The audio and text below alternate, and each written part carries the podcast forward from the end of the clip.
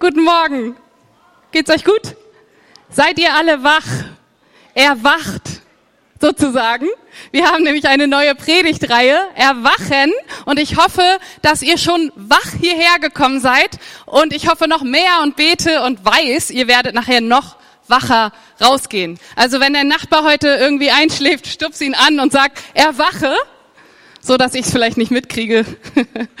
genau. Ja, eine neue Predigtreihe, Erwachen, Leben im Geist Gottes. Und die Fragen, mit denen wir uns so beschäftigen wollen, sind unter anderem auch wir als Kinder Gottes. Was bedeutet das für mich? Was bedeutet es für mich, ein Kind Gottes zu sein? Was habe ich für eine Stellung, eine Position in Gottes Königreich? Oder wie kann ich mit ihm umgehen? Was gehört mir als sein Erbe?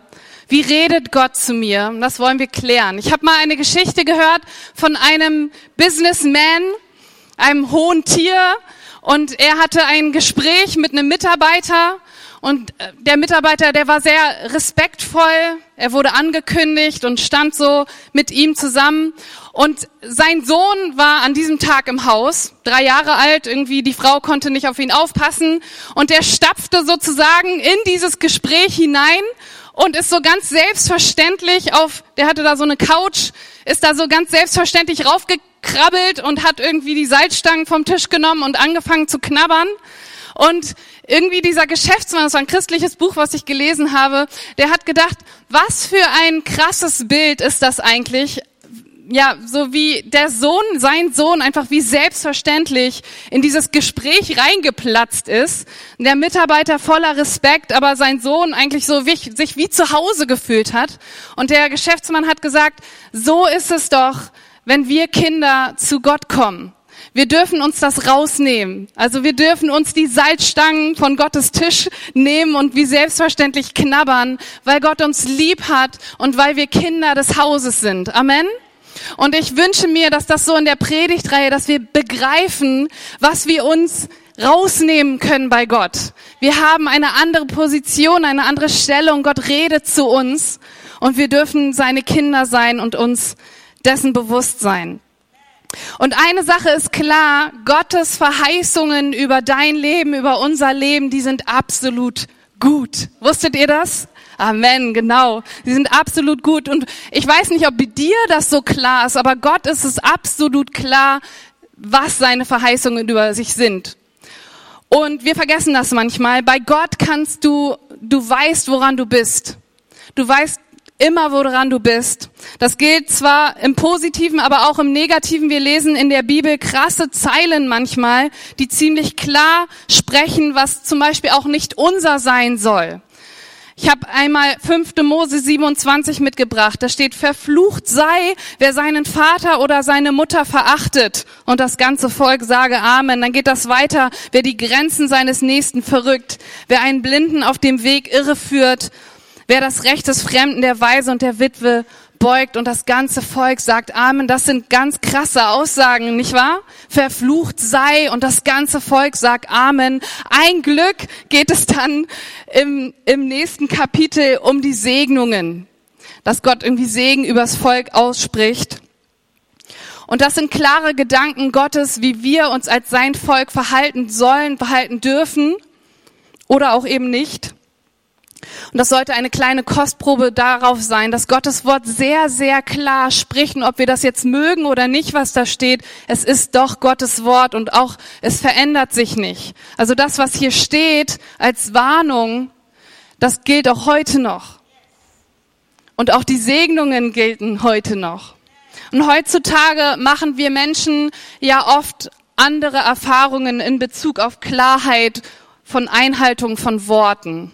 Ich bin mir sicher, dass viele von euch irgendwann mal mit einem Menschen zu tun hatte, der sein Wort nicht gehalten hat. Richtig? Bin ich hier die Einzige? Irgendjemand hat hier vielleicht mal ein Versprechen bekommen und es wurde nicht eingehalten. Heutzutage ist es zum Beispiel auch einem Partner gegenüber das Ja-Wort auszusprechen, ist manchmal nur ein Wort auf Zeit. Richtig? Man hört hier und dort von Ehescheidungen und nun für, für eine Wegstrecke, du bist mein Lebensabschnittsgefährte, habt ihr auch schon mal gehört, richtig? Ein Jahr auf Zeit.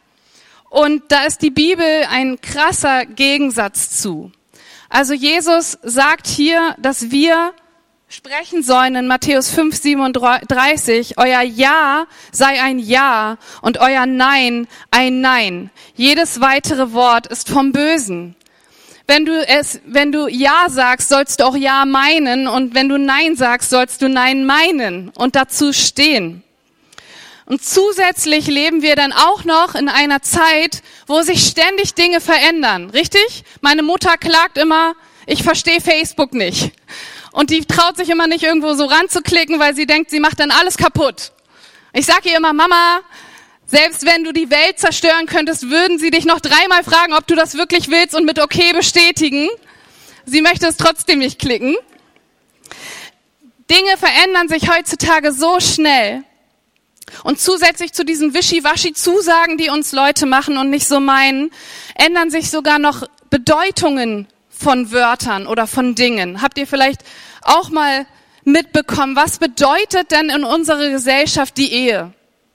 Was bedeutet das dann heutzutage hier in Deutschland oder wenn wir in andere Länder gucken, ein Mann oder eine Frau zu sein? Was bedeutet das Wort christlich, wenn es von jemandem benutzt wird, wenn es irgendwo steht? Hat das dieselbe Bedeutung wie die, die ich ihr beimesse? Oder ist da Spielraum? Bedeutet das für dich was ganz anderes? Für jeden, jeden, mit dem du redest. Und solche Fragen und solche Gedanken, die können einen ganz schön verwirren, aus der Bahn werfen. Wie meinst du das? Was bedeutet das für mich?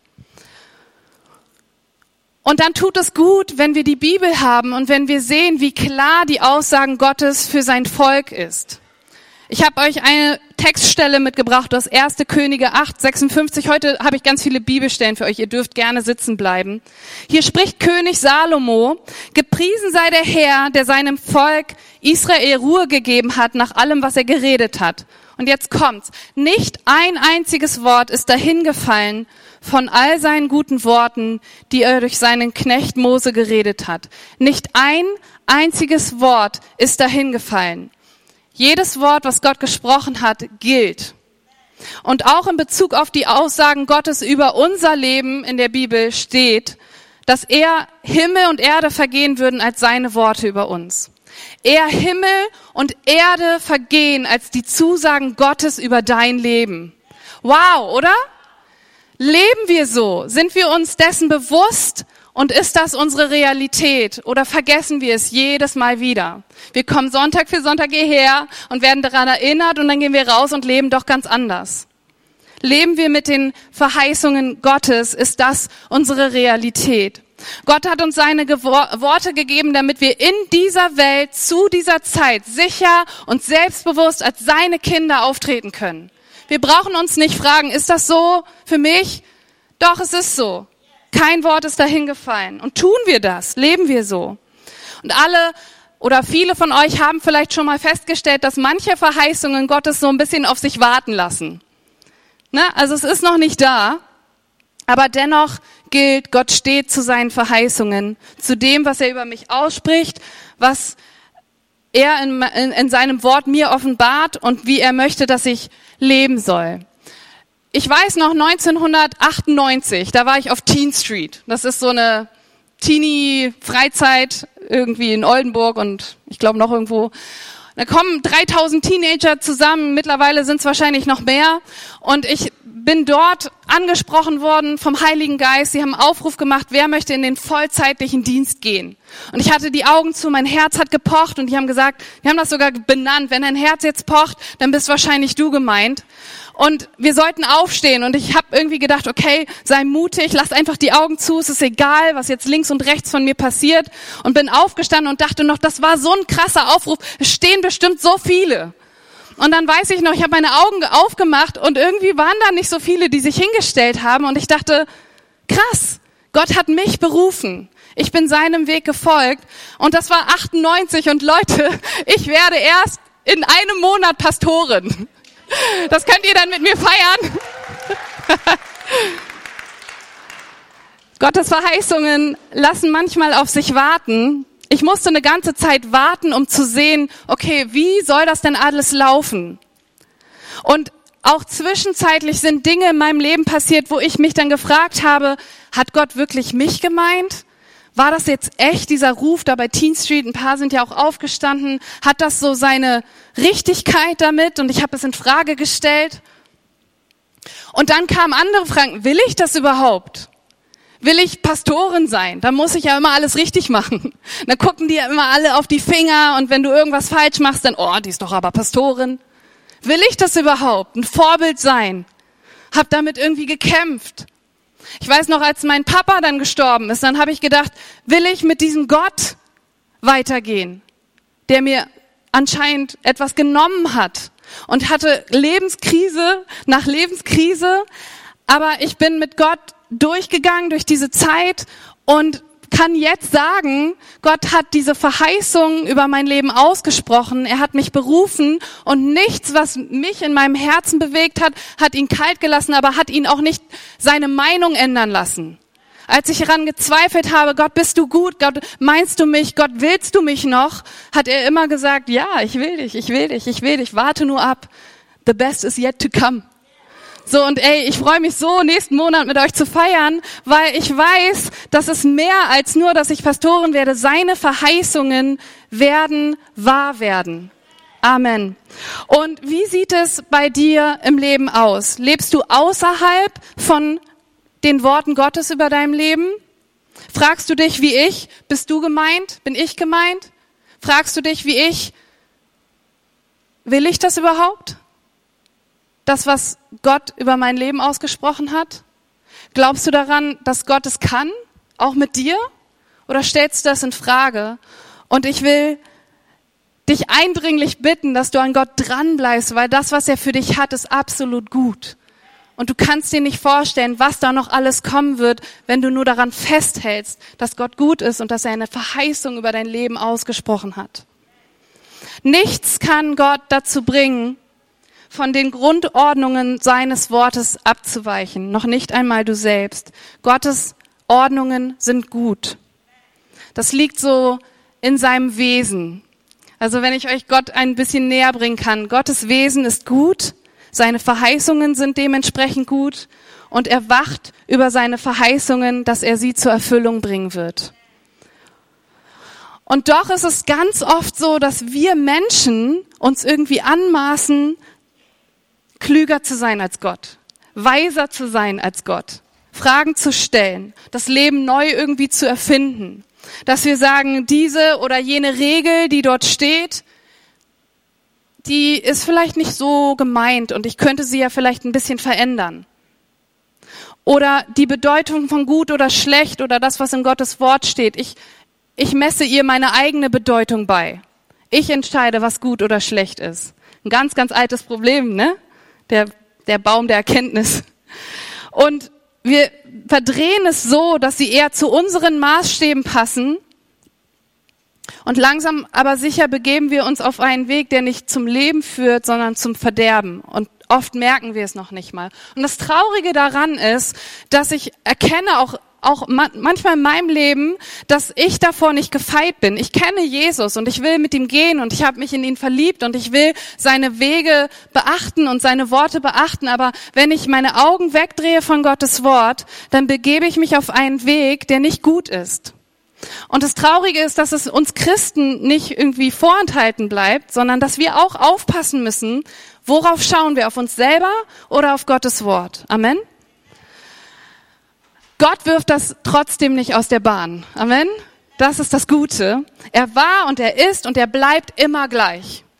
Und das Ding ist, wenn er es mit dieser Generation nicht schafft, wegen ihres Unglaubens, dann wartet er, dass die nachfolgende Generation mehr Glauben entwickelt und ihm und sich auf seine Verheißungen mit ganzem Herzen einlässt. Das ist so die Wahrheit. Und wenn diese nächste Generation das auch nicht will, dann vergehen eine ganze Menge Jahre, so wie es hier bei Mose und Salomo war, bis das zur Erfüllung kommt. Und er, Salomo hat ja den Bibeltext gerade aus Erste Könige zitiert, da hat er gesprochen, er stellt nach all den Jahren fest, kein einziges Wort ist dahingefallen von Gottes Verheißungen. Wir stehen gerade an der Türschwelle zu Gottes Verheißungen. Nichts, was er versprochen hat, ist dahin gefallen. Es gilt auch heute noch. Und der Tag, Leute, FCB, hört zu, der Tag wird kommen, an dem wir hier mit Tausenden von Menschen Gott anbeten werden. Ey, die Stühle passen hier bald alle nicht mehr rein. Das war eine Verheißung, die diese Gemeinde, also wir, du und ich, bekommen haben von Gott. Und deswegen gehen wir im Glauben weiter. Wir gestalten hier und verändern hier Dinge, weil wir uns darauf ausrichten, dass das, was Gott uns versprochen hat, zutreffen wird. Und jemand hat mal gesagt, die Größe deiner Erwartung wird das Maß deines Handelns bestimmen. Die Größe deiner Erwartung wird das Maß deines Handelns bestimmen. In anderen Worten, wenn wir wirklich absolut felsenfest davon überzeugt sind, dass hier bald tausend Menschen sein werden, dann muss und dann wird man das an unserem Handeln erkennen. Sonst glauben wir es nicht. Dann können wir alles so lassen, wie wir es bisher haben und hier einfach noch ein paar weniger Stühle reinstellen, weil wir das eigentlich nicht wollen. Wir, man muss und man wird es erkennen an unserem Handeln. Aber nochmal als Warnung, selbst wenn wir es mit dieser Generation nicht schaffen werden, weil wir vielleicht den Blick für die Verlorenen verloren haben und die Kranken und die Schwachen den Auftrag aus dem Blick verloren haben, wenn wir das hier nicht mehr so ernst nehmen mit Gebet und eigentlich nicht daran glauben, dass etwas passieren wird oder uns lieber selber verwirklichen werden, hey, dann wird die nächste Generation mit diesem Geist getauft und Gott wird es mit ihr tun. Aber das will ich nicht. Wollt ihr das? Ich will dabei sein. Ich will das sehen. Gottes Verheißungen für diese Gemeinde und für dein Leben werden erfüllt werden. Punkt aus. Ob du es glaubst oder nicht, Gott gibt sie nicht auf. Weil Gott ist nicht nur gut, ich habe euch ja eben von seinem Wesen erzählt, Gott ist auch ein Gott, der nicht lügen kann. Gott lügt nicht. Seine Verheißungen sind Ja und Amen. Und genauso wenig wie der Teufel die Wahrheit sagen kann, lügt Gott auch nicht. Es ist genauso wenig wie ich jetzt sagen kann, ich bin Elefant. Also ich kann es sagen, aber ich bin keiner. Ein Glück. Und auch andersrum nicht. Es liegt in Gottes Wesen, dass er nicht lügt. In Jakobus 1.17 steht, jede gute Gabe und jedes vollkommene Geschenk kommt von oben herab von dem Vater der Lichter, bei dem keine Veränderung ist, noch eines wechselt Schatten. Gott lügt nicht, bei ihm ist keine Veränderung. Kein einziges Wort wird dahin fallen. Und hey, ich wünsche mir, dass wir durch diese Themenreihe lernen, wie unser geistliches Leben auf so ein Next Level kommt. Das, die nächst, das nächste. Wir haben schon viel gehört und unsere Herzen sind vielleicht bereit für diese Sache, aber ich glaube, wir können noch, ein, noch eine höhere Stufe nehmen. Dass wir lernen, dass die Verheißungen, die bei uns ausgesprochen werden, dass wir die in Besitz nehmen können. Weil Gott kann und möchte diese, unsere Generation für sein Reich hier auf der Erde gewinnen. Diese Generation. Er gibt uns dafür alles, was wir brauchen. Und Leute, ich gönne das absolut der nächsten Generation, dass sie hier tausend Leute anbeten sehen. Dass hier noch mehr Stühle reinkommen und irgendwie unsere Verwaltung die Hände über die Kopf schlägen und das darf doch hier alles gar nicht rein, wie Feuerwehr und so weiter und so fort. Ich gönne es der nächsten Generation, aber wollt ihr nicht genauso wie ich sehen, dass hier Menschen herströmen, weil sie den lebendigen Gott kennenlernen und sagen, ich will hier nicht wegbleiben? Das wäre doch das, der Wahnsinn. Und ich will mein Handeln so bestimmen, dass das, dass das passieren wird. Ich will Gott zeigen, ich bin bereit. Ich mache mein Leben auf, ich verändere Dinge, damit du hier wirken kannst. Und in den nächsten Wochen wünsche ich mir, dass wir anfangen, draußen im Foyer oder uns irgendwie anhauen und sagen so, hey, was hat Gott über dein Leben ausgesprochen? Was hat er dir versprochen? Und wie passt das zusammen? Und dass wir uns gegenseitig ermutigen können, danach zu handeln. Amen? Dass wir nicht sagen, ja, Gott hat das gemacht, aber hm, mal gucken. Ich schreibe es mir mal auf und dann klappe ich das Buch zu und dann vergesse ich's, sondern dass wir anfangen, dass wir uns erzählen, was hat Gott über mein Leben ausgesprochen. Und wenn du es erzählst, dann ist da ja auch so ein bisschen so der Druck, der Gute, dass du was tun musst, oder? Wenn Michi mir irgendwas Cooles erzählt, was Gott für ihn vorbereitet hat, dann frage ich ihn doch danach und sage, hey, ist es schon passiert? Hast du schon, was hast du gemacht, damit das irgendwie zutage kommt? Und wir ermutigen uns gegenseitig, uns mit unserem Handeln danach auszurichten. Also wenn wir so uns auf Gottes Wort verlassen, dann sind die Stürme des Lebens ein Klacks für uns. Dann sind wir angebunden an so einen fetten Pfahl, der bis unten irgendwie reingestampft wurde und das kann uns nicht schütteln und rütteln, sondern wir glauben daran. Also lass uns lernen, unseren Alltag mit den Verheißungen Gottes zu bestücken. Was sagt Gott über dein Berufsleben? Was sagt Gott über dein Familienleben, über die bevorstehende Ehe oder deine Ehe? Was sagt er über deine Beziehungen, deine Gesundheit? Will Gott dein Berufsleben. Er möchte, dass du Einfluss hast. Ich habe, ich weiß nicht mehr wann, darüber gepredigt, über Daniel, dass die Leute auf Daniel geschaut haben in der Bibel und wann, wo nimmt er die Ideen her? Wisst ihr noch? Und dass Gott irgendwie möchte, dass du eine Einflussperson bist in deinem Umfeld und zeigst hin zu Jesus Christus und sagst, da kommen die Ideen her. Gott möchte, dass deine ganze Familie Gott anbetet. Er will deine ganze Familie hier sehen. Gott möchte, dass deine Ehe zum Segen wird, dass es ein Vorzeigemodell ist für junge Leute, die eigentlich in einer Welt leben, wo Ehe eigentlich überhaupt nicht mehr nötig ist. Und wo du sagst, hey, die Ehe, die soll ein Beispiel sein dafür. Leute sollen mich und meinen Partner angucken und sagen, so soll das bei mir auch sein und nicht anders. Gott möchte, dass deine Beziehungen gesund sind und dass dein Leben und deine Krankheit verschwindet und dass du gesund bist. Gott möchte Gutes für dich. Glaubst du das?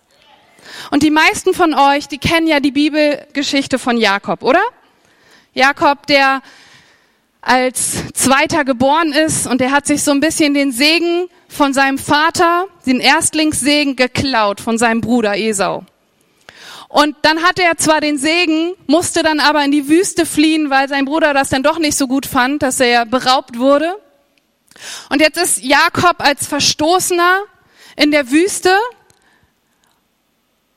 ist Gott untreu gewesen, hat sich Dinge erschummelt sein Leben lang und Gott wendet sich ihm zu und schenkt ihm diesen Traum von der Himmelsleiter. Das ist eine absolut spannende Geschichte, wenn ihr zu Hause ein Bibelstudium darüber machen wollt.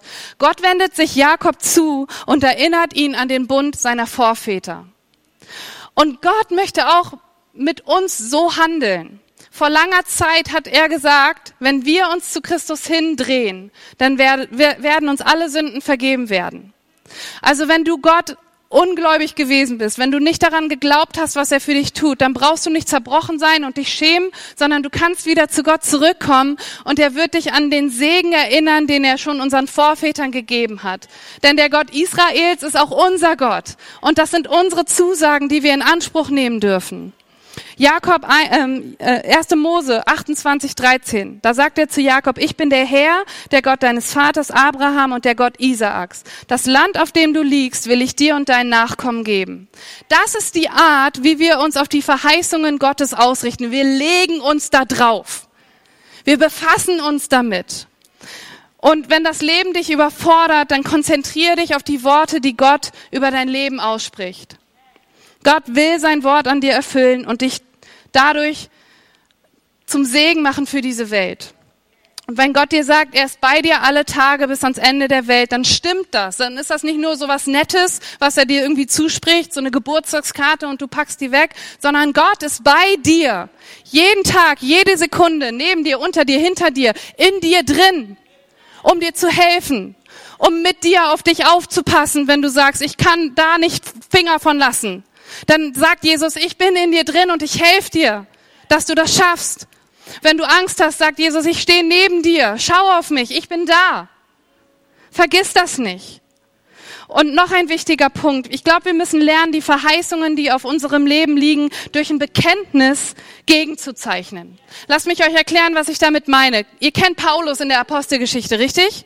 Paulus ist auf einem Schiff in Apostelgeschichte 27, ist er auf einem Schiff unterwegs gefangen und es tobt ein Sturm. Ein großer Sturm fängt an.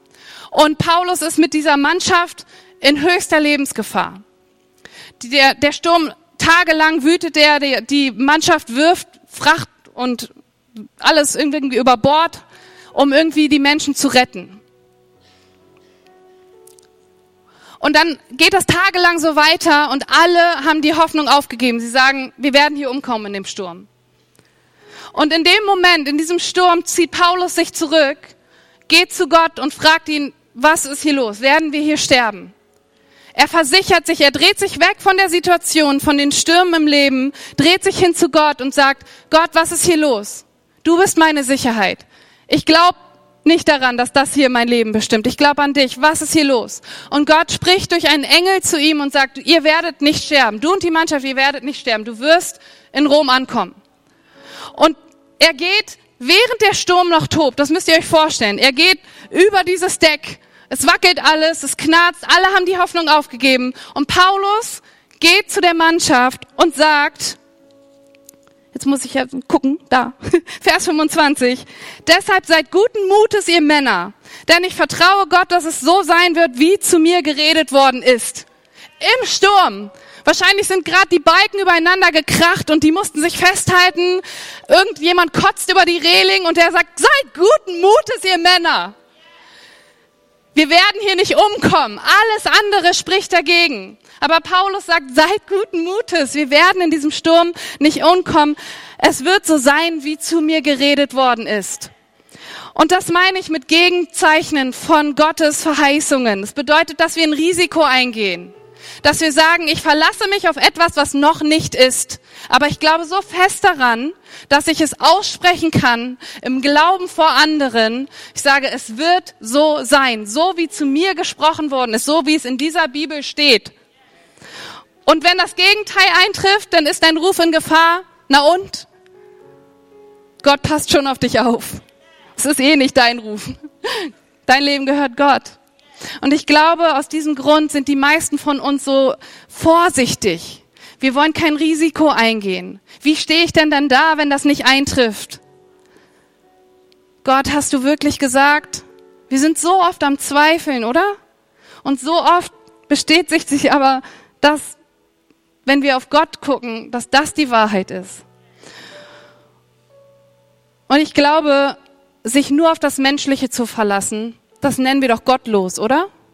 Unser Handeln, unser Denken schließt Gott aus. Wir denken ohne Gott, ohne seine übernatürlichen Möglichkeiten. Obwohl wir in Gottes Wort lesen, dass er der Gott der Wunder ist, dass er der Gott des Übernatürlichen ist. Ihm steht alles offen. Und wir als seine Kinder, so wie dieser kleine Junge, der bei dem Geschäftsmann reinkommt, dürfen das in Anspruch nehmen. Oh, ich möchte euch heute Morgen so wachrütteln dafür. Das gehört uns schon. Gott möchte, dass wir das, was wir im Verborgenen von ihm offenbart bekommen, im Glauben aussprechen. Und zwar bevor es eintrifft. Geh ein Risiko ein. Er und sein Wort, seine Verheißungen sind wirklicher als Himmel und Erde. Das sagt sein Wort. Und das heißt, wenn ich jetzt noch krank bin, du darfst sagen, der Herr ist mein Arzt. Es ist Gottes Sache, ob er dich heilt, aber du darfst als sein Kind sagen, du bist mein Arzt. Du darfst es sagen. Und wenn du schwach bist, kannst du sagen, der Schwache spreche, ich bin stark durch die Kraft meines Herrn. Du darfst es sagen, es gehört dir schon. Das klingt vielleicht merkwürdig für den einen oder anderen oder ein, der ein oder andere schenkt dir ein müdes, mitleidiges Lächeln. Okay, du weißt nicht, was, ja, ist vielleicht eine Nummer zu hoch. Wir zeichnen mit dem Wort Gottes gegen, so wie in Römer 10, 10. Denn mit dem Herzen wird geglaubt zur Gerechtigkeit und mit dem Mund wird bekannt zum Heil. Wir sollen im Herzen glauben und mit dem Mund bekennen. Das Wort Gottes ermutigt uns, sein Wort zu bekennen. Ich weiß nicht, wie es euch geht, aber ich möchte so reden. Ich möchte meine Menschenfurcht ablegen und sagen, ich vertraue nur darauf, was Gott sagt. Ich guck, was er mir verheißen hat und ich werde nicht aufgeben und es aussprechen und so reden und mein Handeln danach ausrichten. Was hat Gott zu dir schon vor langer Zeit gesprochen? Vielleicht so ein bisschen so wie bei mir mit, mit, meinem, mit meiner Berufung zu Pastorin. Was hat er dir gesagt? Fang an, als Kind Gottes diese Verheißungen über dein Leben auszusprechen. Lass Gottes Reden so neu in dir erwachen. Dass du sagst, ich glaube das, ich, ich weck das wieder auf. Auch wenn ich komisch vor Menschen dastehe. Ich glaube, mein Gott ist größer. Hast du zum Beispiel ungläubige Kinder zu Hause? Heute Morgen war ein Wort hier, ist nicht abgesprochen, dass der Ehepartner und wahrscheinlich auch dann die ganze Familie wieder zurückfindet zum Herrn. Und glaubst du daran, Das Land, auf dem du liegst, will ich dir und deinen Nachkommen geben. Sprich es aus. Ich bin geheiligt, dadurch sind Ehepartner und Kinder geheiligt. Halte fest daran und fang an, so zu reden, auch wenn alles dagegen spricht. Fang an, es auszusprechen. Ich und meine, ich und mein Haus werden dem Herrn dienen. Ich und mein Haus werden dem Herrn dienen. Ich und mein Haus, wir werden dem Herrn dienen. Meine Kinder gehören dem Herrn. Und sie werden wieder anfangen, ihn zu preisen. Sie werden anfangen, die Augen werden ihnen geöffnet und sie kommen zurück nach Hause. Also lasst uns irgendwie an diese fast 8000 persönliche Verheißungen für uns, lasst uns anfangen darin zu lesen, zu gucken, was hat Gott uns versprochen. Und dass wir nicht der Welt glauben, die uns immer wieder sagt, das, das stimmt nicht, sondern dass wir anfangen zu glauben, was Gott über uns ausgesprochen hat. Lass uns aufhören, auf Nummer sicher zu gehen. Aufhören, Gott und sein übernatürliches Handeln aus unserem Leben wegzustreichen. Gottlos zu sein sondern irgendwie anfangen, so zu handeln im Glauben. Amen? Amen. Und ich will, ich bin schon am, am Schluss der Predigt und ich würde so gerne für euch beten. Mich eingeschlossen. Dass wir nicht heute rausgehen und sagen, das war eine nette Predigt, schöne Worte. Hat mich ermutigt in meinem Herzen. Wisst ihr noch, das nächste Level. Wollen wir heute nicht einfach mal rausgehen und dann danach handeln? Da, wo Gott dich vielleicht jetzt in der Predigt dran erinnert hat, was er dir zugesprochen hat. Sprich es aus. Komm gleich zum Gebet hier an den Seiten. Sprecht es gemeinsam aus. Sag es jemandem. Ich glaube noch daran. Ich habe meine Hoffnung aufgegeben, aber ich glaube daran, dass ich geheilt werden kann. Ich glaube daran, dass meine Kinder zurück zu Gott finden. Ich glaube daran, dass mein Ehepartner Jesus so sieht, wie er wirklich ist. Lass uns anfangen, irgendwie Action zu machen, danach zu handeln. Wenn wir es erwarten, werden wir danach handeln. Amen. Lasst mich ein Gebet sprechen und dann gehen wir nochmal an den Lobpreis. Hey Jesus Christus. Nicht das, was die Welt uns sagt, nicht das, was unsere Erfahrungen uns lernen, sondern dein Wort ist die Wahrheit. Deine Verheißungen über diese Gemeinde, deine Verheißungen über unser Leben als deine Kinder, die sind gesetzt. Und niemand, nicht ich und auch nicht du, rüttelt daran. Vater, und ich bitte dich, dass das neu heute Morgen in die Herzen von uns fällt. Dass wir anfangen, danach zu handeln, dass wir anfangen, so zu glauben, dass wir von manchen Menschen für verrückt erklärt werden, weil wir daran festhalten, auch wenn alles andere dagegen spricht, Jesus. Sprich du uns das neu zu. Komm du jetzt in diesem Augenblick, Heiliger Geist. Ermutige uns. Sprich du zu unseren Herzen. Und ich will noch eine Frage stellen. Vielleicht lasst ihr die Augen einfach geschlossen. Ich will Menschen, die diesen Jesus noch nicht kennen, diesen Gott eigentlich als nicht persönlichen Gott empfunden haben, aber hier merken, hier hören, da ist ein Gott, der hat Gutes für mich in petto. Da ist ein Gott, der alles offen und der macht mich frei.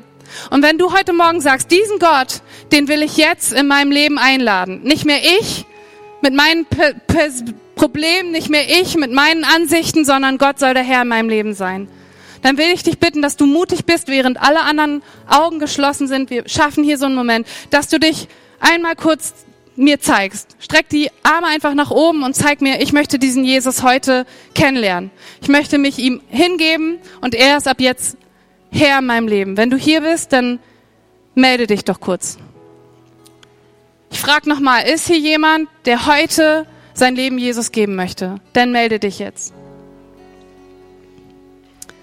Danke, Vater, Herr, dass du Herzen bewegst, dass du der einzig wahre Gott bist, Herr. Wir wollen dich loben und preisen. Amen.